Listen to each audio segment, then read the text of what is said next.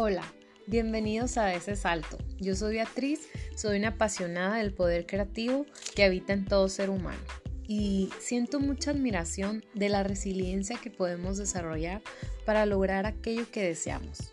Por ello este programa tiene el propósito de brindar inspiración y ayudar a darnos cuenta a través de las historias y la experiencia de personas que con aquel espíritu emprendedor dieron ese salto, es decir, tomaron esa decisión, se atrevieron, se arriesgaron y vieron que sí, que es posible. Aquí hablaremos con total honestidad, sin dejar de lado que en el camino no todos son gratas experiencias. Se aprende de caídas y fracasos y son vitales para nuestro crecimiento personal y profesional. Bienvenidos.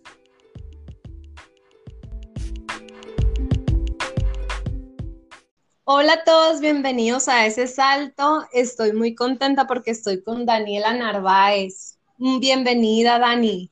Muchísimas gracias por la invitación. No, hombre, gracias a ti. Te invito porque sé que nos puedes aportar un montón de valor. Así es. Daniela Narváez es especialista en escritura, en grafología y grafoscopía. Este, ahorita nos va a explicar ella de qué se trata este, antes quiero que Dani nos cuente su historia de cómo dio ese salto, porque, porque me encanta cuando las personas pues se atreven a hacer lo que les gusta y, lo están disfrutando como tú, Dani. Entonces, este, cuéntanos cómo fue ese salto que, que diste de profesión a profesión.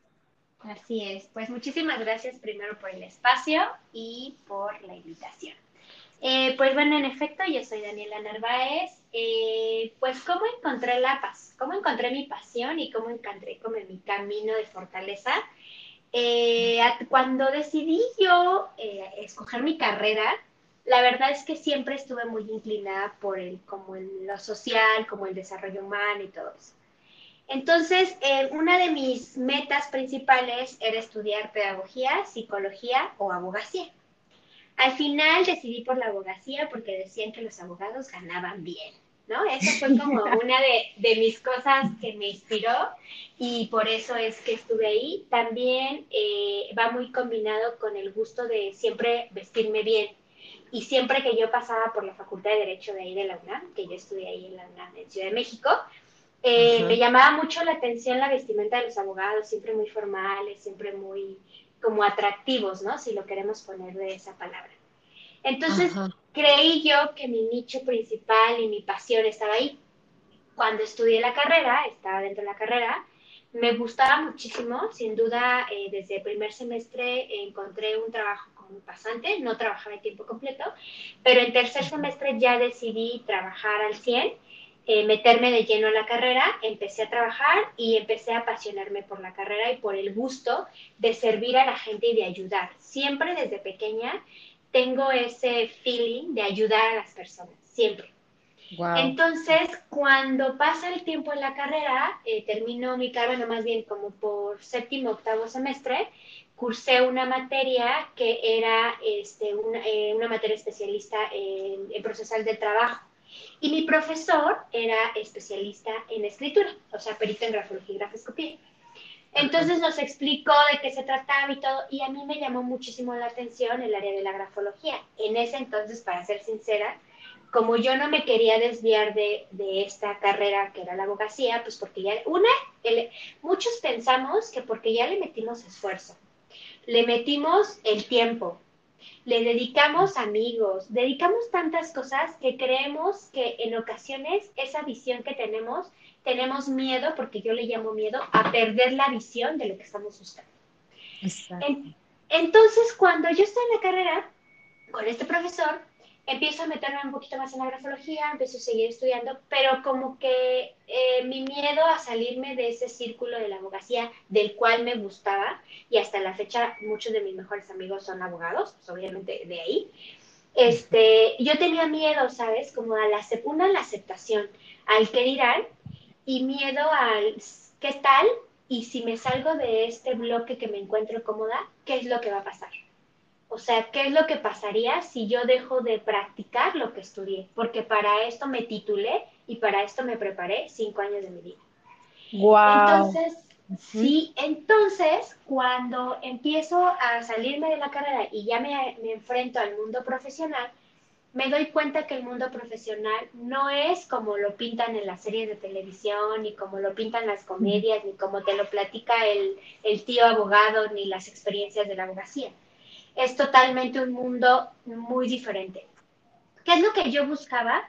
y he buscado hasta la fecha y creo que en este momento de mi vida, dos años que llevo encontrando mi pasión de vida, la tengo ahorita, estoy segura de los cimientos que quiero dejar y la trascendencia que quiero hacer.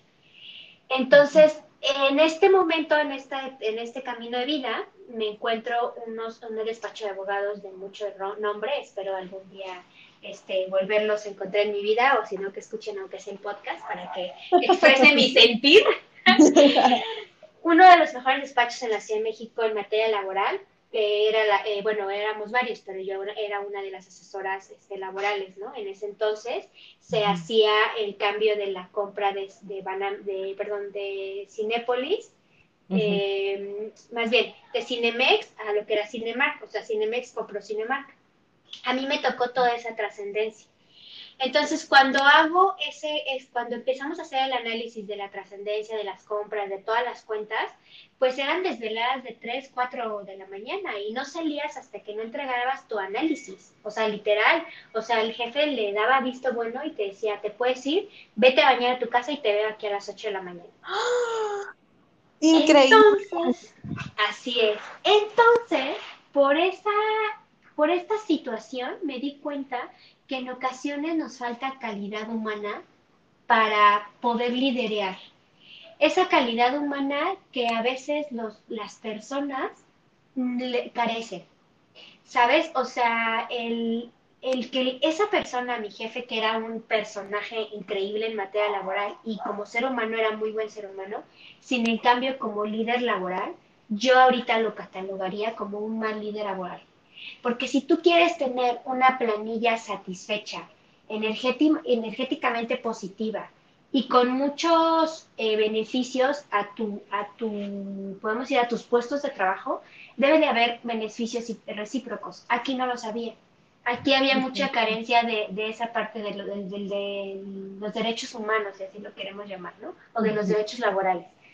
Algo increíble que me impactó y me sigue impactando mucho ahorita les voy a contar por qué, es que el tema de, los derechos laborales, eh, ahorita ya lo tenemos regido, por una norma, de la norma del estrés, este, este tema eh, no, lo cuida, no lo cuida ningún líder. O sea, siempre es el, entre más te exijo, más me tienes que rendir y mejores resultados me tienes que dar. Entonces fue que yo me di cuenta que la abogacía era lo mío, sí me gustaba, pero estar atrás de un escritorio 4, 5, 6 de la mañana y llegar, bañarme e irme a trabajar otra vez, no era lo que yo buscaba. Y no quería 30 años de mi vida sentada en el mismo escritorio, viendo a los mismos compañeros, viendo al mismo jefe y viviendo la misma vida. No, no, no, diste en un punto clave porque eso es como una monotonía que dices tú, no, esta vida está muy como, sí, o sea, muy monótona, muy cuadrada, o sea, es muy difícil disfrutarlo así de esa manera, ¿no? Sin, sin la parte humana, sin, sin ese apoyo que se siente de, ser libre, ¿no?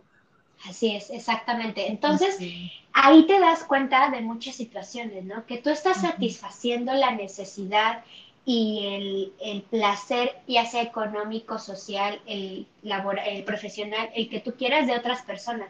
¿Y en qué momento, en qué momento estás satisfaciendo tu placer? O sea, ¿en qué momento te estás dando tú la oportunidad de conocerte, de, explotarte a ti tus conocimientos y saber que si, si estás dispuesto a sentarte más de 12 horas en una computadora y trabajar para alguien más, ¿por qué no trabajar para ti esas 12 horas? Es completamente de acuerdo. Entonces, cuando yo doy este cambio de vida, Eddie, me doy cuenta que no estaba en el lugar correcto. Después, bueno, viene un cambio de vida para mí, me ofrecen un trabajo en Morelia, después me voy a León, después me caso, tengo una hija. Entonces, me doy cuenta durante todas estas etapas de mi vida que no estoy feliz conmigo, que siempre mi, mi visión material y económica estuvo más enfocada que mi visión espiritual y mi visión interior y mi, satisfacción, mi satisfacción personal hablando de mi pasión de vida. O sea, ¿dónde estaba enfocada? No lo sabía, desconozco. La verdad es que justo hace unos días platicaba con mi esposo de cómo puedes en seis años evaluarte. Hace seis años yo me consideraba una mente mediocre, una mente conformista. Entonces, el cambiar de vida, el cambiar de hábitos, el cambiar de pensamiento, el ser emprendedor, te cuesta, porque cuesta y todo tiene un costo. Sin en cambio, el hacerlo es diferente. O sea, una cosa es decirlo y otra cosa es estar ahí. Entonces lo que te llevó, Dani, como quien dice tú, a, dar ese salto es la inconformidad que tú sentías, o sea, que tú no te sentías plena y feliz contigo misma, a pesar de tu vida realizada, ¿no? Porque este, eh, casarte, tener una hija, yo sé que eres muy felizmente casada y todo, entonces, este, pero algo dentro de ti faltaba. Así es, exactamente. O sea, yo podía, o sea, ahí viene el tema también de la satisfacción a la sociedad, a tu familia, ¿no? O sea, yo ya, yo ya creía que había cumplido mi misión de satisfacer, pues, a mis papás, de tener una hija profesionista, ¿no? Ah, y yo tenía esa necesidad o esa, ese impulso de decirle a toda mi familia que yo era la primera profesionista titulada. Porque una cosa para mi familia era ser profesionista a medias pasante con una carta de pasante y otra cosa era ser titulado. ¿no? O sea, y en mi familia sigue muy estigmatizada esa parte, o sea, de si te casas, cásate por la iglesia, está mal visto si te divorcias, ¿por qué te divorciaste? O sea, cuestiones de cultura, ¿no? O sea, cultura. Y realmente a mí me dejó de importar. Llegó un momento de mi vida que yo dije, bueno, ¿por qué voy a satisfacer las necesidades de alguien más o sea, cubrir ese hueco carente que esa persona tiene y por qué no satisfacer mis necesidades. Wow, Dani, está, increíble la historia porque yo ya te he visto cómo expones, cómo das temas y cómo, y de verdad que eres, eh, impones, eres una líder, yo te he visto, entonces tú transmites de verdad porque es tu pasión. Entonces, eh, de verdad que te transformaste. Yo no te conocí eh, cuando estabas en la abogacía, sin embargo, ahorita sí. Entonces, yo me he dado cuenta que transmites muchísimo y eres una mujer líder en toda su expresión. Entonces, quiero que nos cuentes, mm, gracias, quiero que nos cuentes, Dani, exactamente qué es la grafología y la grafoscopía, porque esa es tu pasión y yo quiero que nos platiques este, qué es, cada una de ellas para nosotros darnos una idea, ¿no? Así es, pues en efecto, o sea, durante todo este camino, cuando yo cambio de carrera, nunca quise perder la visión de, o sea, de dejar como de tajo la, la abogacía. Entonces dije, bueno, ¿qué voy a hacer? Entonces eh, yo salí de la carrera hace aproximadamente casi nueve años y entonces dije, bueno, ya estoy afuera de la carrera, ya experimenté, ya trabajé en gobierno, ya hice muchas cosas, ¿qué voy a hacer? Entonces me puse a estudiar eh, durante el camino de ser mamá, de estarme titulando, porque también algo que, que de verdad ah, eh, quería, quiero transmitirles es que aunque tengas hijos, no te detengas por tus sueños. Yo tuve mi hija antes de titularme. Entonces muchos me decían, uy, no, ya tuvo hija, ya se casó, ya no se va a titular, ¿no? Entonces, eso no me detuvo, o sea, el tener una hija no me detuvo. Entonces, cuando tuve mi primera hija, que tenía seis meses, me titulé y empecé a buscar eh, alternativas como de qué puedo hacer. Investigué mil cosas, eh, cosas que me gustaban, por ejemplo, el baile me apasiona muchísimo, bailar, certificarme en algo, hacer algo. Y entonces me acordé, estaba yo en la mudanza y, mi esposo me dice, ay, mira, me regaló este libro este profesor. Y era de grafología y de grafoscopía. Entonces le dije, entonces le digo, oye, qué padre. Le dije, a ver, préstame. Entonces lo empecé a ojear y empecé a darme cuenta, dije, wow, esto me encanta. O sea, el, empecé a ver todo lo que vemos en la grafología, que tal vez explicar más a fondo. Y entonces empecé a investigar la grafoscopía para no desviarme de mi carrera, para seguir tratando en el ámbito de la abogacía. Mi propósito hasta la fecha está cumplido, sin en cambio mis, este, limitaciones no existen, no existen en mi cabeza, por eso estoy agarrando otro rumbo. Entonces, cuando estoy decidiendo, eh, empiezo a investigar y, y todas las, las, especialidades venían con grafología. Dije, bueno, si mi destino es estudiar grafología, lo voy a hacer. Entonces me puse a estudiar, estudié en, en, un, en, un, colegio que ahorita ya no existe, y, este, y estudié con muy buenos profesores. Cuando me empiezan a, a platicar de la personalidad a través de tus trazos y a través de todo tu sentir, con estas modificaciones cerebrales que podemos llegar a tener en la escritura, pues obviamente yo me encanté, porque mi personalidad va mucho con el desarrollo humano, con lo social, como les decía al principio, con el ayudar a las personas. Entonces, para mí el estudiar grafología, el estudiar la escritura y estudiar tu personalidad con escritura, la verdad es que para mí es algo maravilloso porque sé que estoy en el lugar correcto, sé que estoy para ayudar a muchas personas eh, puedes hacer muchas modificaciones de tu personalidad. Con la grafología se puede hacer muchísimo, muchísimo. Entonces, realmente ahí voy en camino. Cuéntame. Wow. Dani, a mí me llama mucho la atención que se pueda reforzar la personalidad a través de la escritura. ¿Y nos puedes dar un ejemplo de cómo es eso? Claro que sí, mira. Eh, ¿cómo, ¿cómo, funciona eh, la escritura dentro de nuestro cerebro? es un tema muy amplio, pero lo voy a tratar de dar como lo más. Eh, el tema de nuestro cerebro está educado para hacer eh, acciones inmediatas y acciones de inercia. ¿Qué es lo que sucede? ¿Qué es lo primero que tú haces cuando empieza tu día? Te levantas, eh, te vas al baño, te lavas la cara, te lavas las manos. Si tienes suerte, haces ejercicio. Si no, directamente al baño o si no, directamente el cambio. Son acciones que tu cerebro ya tiene muy dominadas, que las vas a hacer, que las haces todo el tiempo. Entonces, ¿qué es lo que pasa cuando nosotros queremos reprogramar nuestro cerebro o queremos hacer, hacer objetivos concretos? Ejemplo, cuando finalice el año, termina diciembre y, y haces, híjole, ya es 12 de diciembre, ya tengo que empezar a pensar en mis propósitos del próximo año, pregunta yo. ¿Cómo vas a estar pensando en los propósitos del próximo año si ni siquiera has cumplimentado los de este año? ¿No? Entonces, ¿qué es lo que sucede con la escritura? En la escritura vamos a transformar la personalidad. Digo, puse estos dos ejemplos para que les quede un poquito más claro de la vida cotidiana. Para poder transformar tu, tu personalidad, tienes que educar a tu cerebro, tienes que enseñarle a hacer acciones y tienes que enseñarle a hacer metas y objetivos. ¿Cómo va esto? A través de escritura, a través de dibujo, a través de trazos. Ah. Una cosa muy fácil es decir, Dani, ¿sabes qué? Estoy dispuesta a mañana eh, hacer ejercicio, levantarme temprano, la, la, Bueno, ok. ¿Cuántos días, cuántos días lo quieres hacer? ¿Qué día y a qué hora? Es programar al cerebro con acciones. ¿Para qué? Para que tu cerebro se llegue a transformar. Así se puede hacer con muchas cosas. Estoy hablando de ejercicio porque es un, es un es como algo cotidiano que la gente está pensando, el bajar de peso, ¿no? Ajá. Entonces, la gente toma acciones, pero sin, sin tomar repercusiones en su cerebro, sin educar a nuestro cerebro. ¿Cómo hago yo la, la transformación de personalidad? La hago con escritura. Enseño a tu cerebro y lo educo a transformar tu personalidad con escritura. Uy, qué, interesante, Dani. Y sí, yo sí he escuchado que todo, toda manifestación empieza plasmándose en papel primero que nada, ¿no? Es como, como darle la primer señal al cerebro de que eso quieres que suceda, ¿no? Así es. Y también otra cosa. O sea, algo muy importante es, no es lo mismo cuando yo amanezco y me siento súper feliz, súper efusiva, cuando al otro día me siento súper depresivo, me siento muy triste.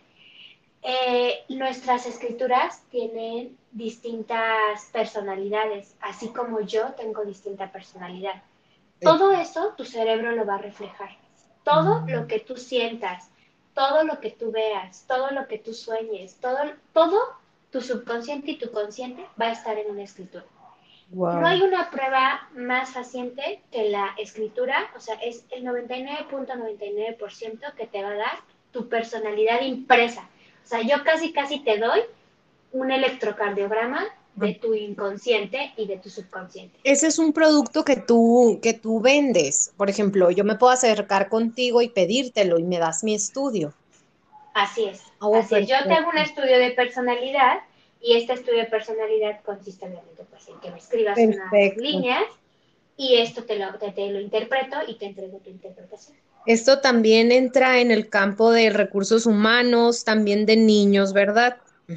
Así es. Todo, eh, pues es que entra en todos los campos. Realmente la grafología tenemos alrededor de muchas, eh, la grafología como tal es una ecociencia. ¿Por qué ecociencia? Porque pertenece a la psicología.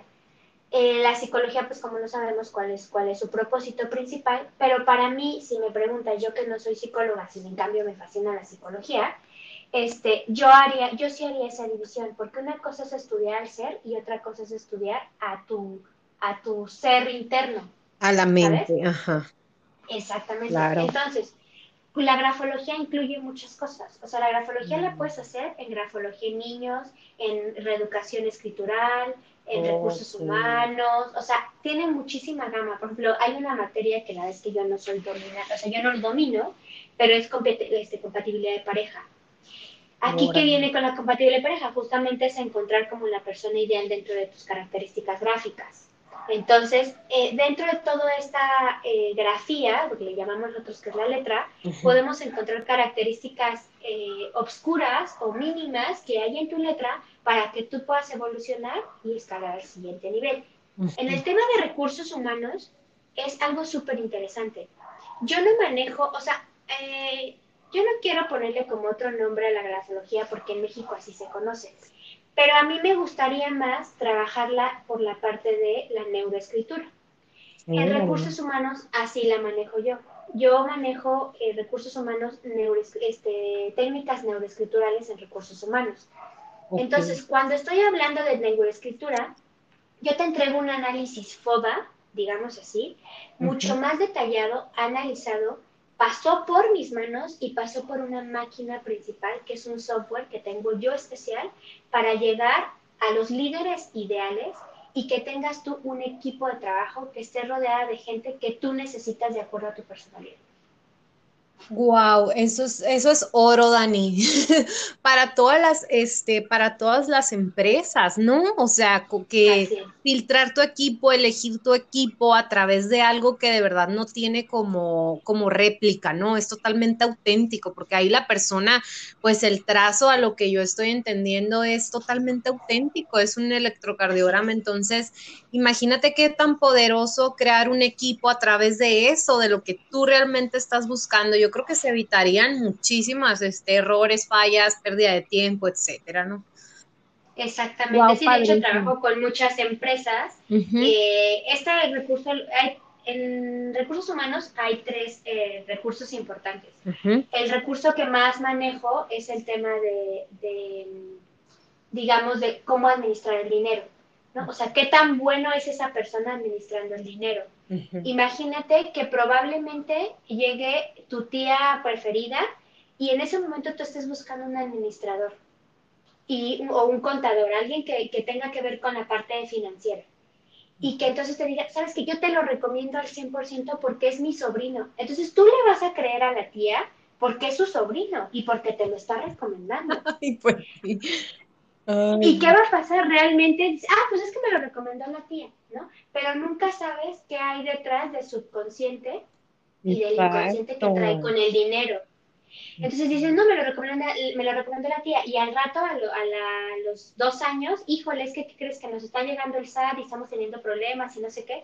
Ahí hubo ahí algún tema, ¿no? Claro, que no es la persona idónea, exacto. Exacto con recursos humanos se puede hacer muchísimo, muchísimo, porque te digo que nosotros tenemos filtros especiales para poder hacerlo. Y en el tema de los niños también.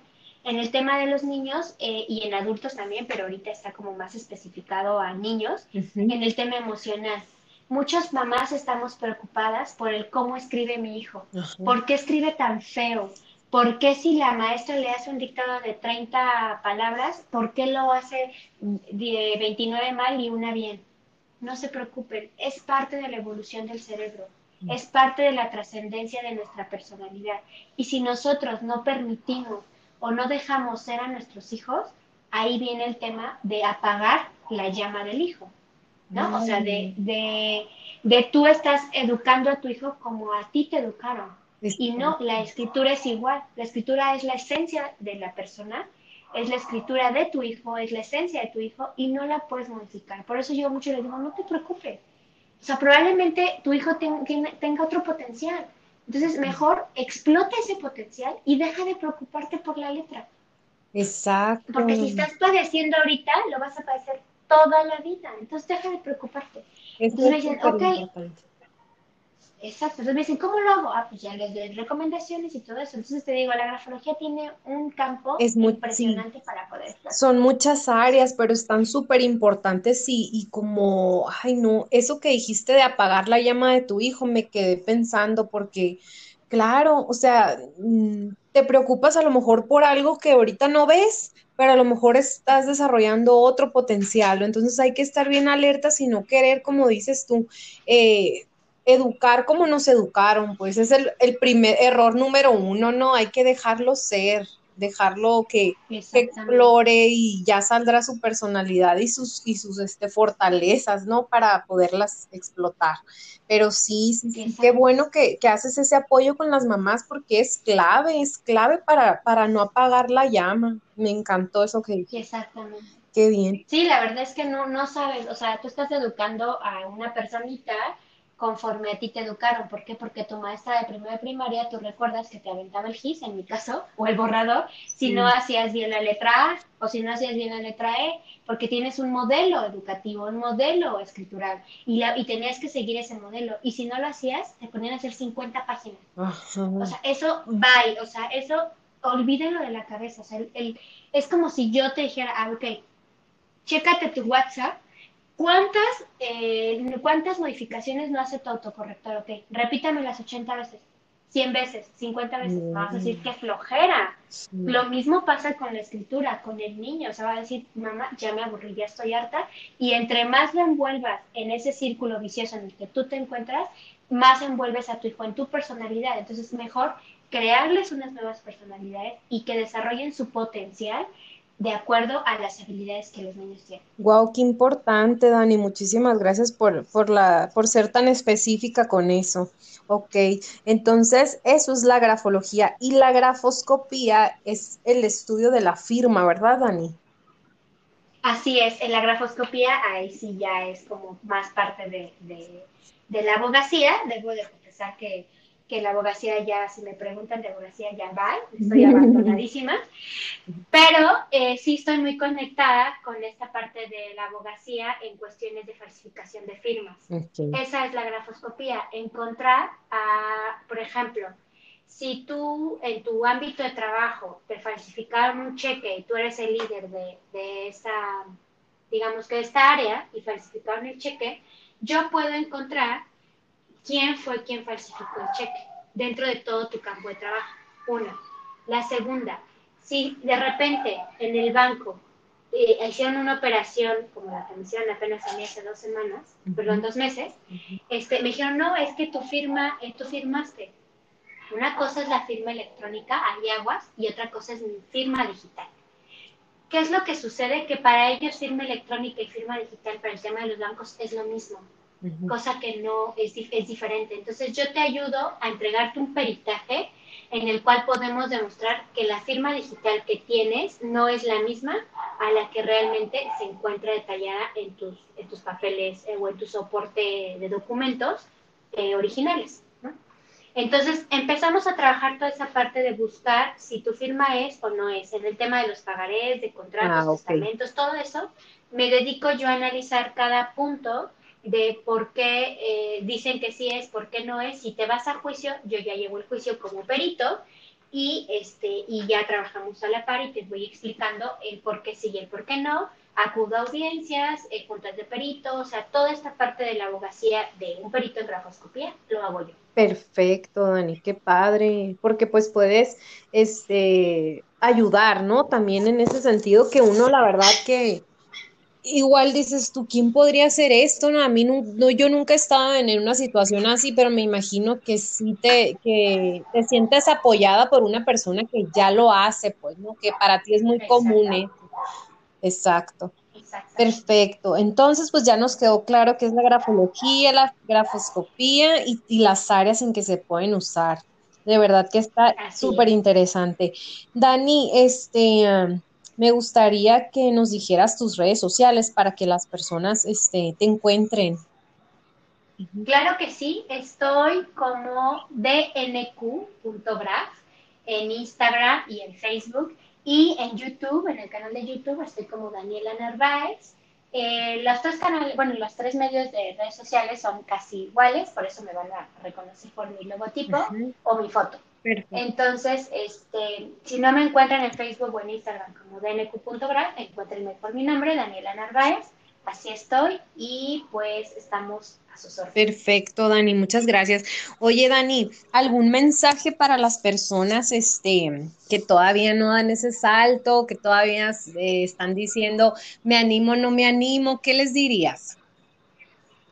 Pues una, como tu bien, tu bonito programa y bien lo dice, da ese salto. O sea, dar ese salto es arriesgarte y quitar tus miedos, sí, o sea, sí en ocasiones, por ejemplo, algo que, no les compartí que se me olvidó, mi esposo eh, trabajaba en la Comisión Nacional de los Derechos Humanos. Él renunció hace un año, con familia, con un ingreso seguro, y digamos que de, de, marzo que renunció a diciembre vivimos de su liquidación. De diciembre a ahorita vivimos de, emprendimiento que él ha tenido. Entonces, el dar ese salto para nosotros como familia, porque no es lo mismo hacer un emprendimiento individual en el cual tú eres soltero, no tienes hijos, este, mil situaciones, a dar, un, a dar ese salto a un emprendimiento en familia. En familia. Entonces, entonces arriesgarte a hacer, dar ese salto, a, a ver más allá, a tener esa visión, esos objetivos y la decisión de hacerlo. Y más que nada, mucha gente dirá, es que yo no tengo un propósito de vida y no puedo renunciar a mi trabajo o no puedo dar ese salto porque no sé qué hacer. No te preocupes, en el camino lo irás encontrando. O sea, tampoco es que de repente llegue una luz y te diga, haz esto, no, puedes experimentar uno, dos, tres, cuatro, cinco negocios, meterte a mercadeo en red, hacer muchas cosas. Y en ese camino te vas a encontrar mm. tu camino correcto.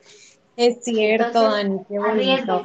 Sí, dicen la inspiración existe, pero te tienen que encontrar haciendo algo y haciendo algo diferente. Exacto.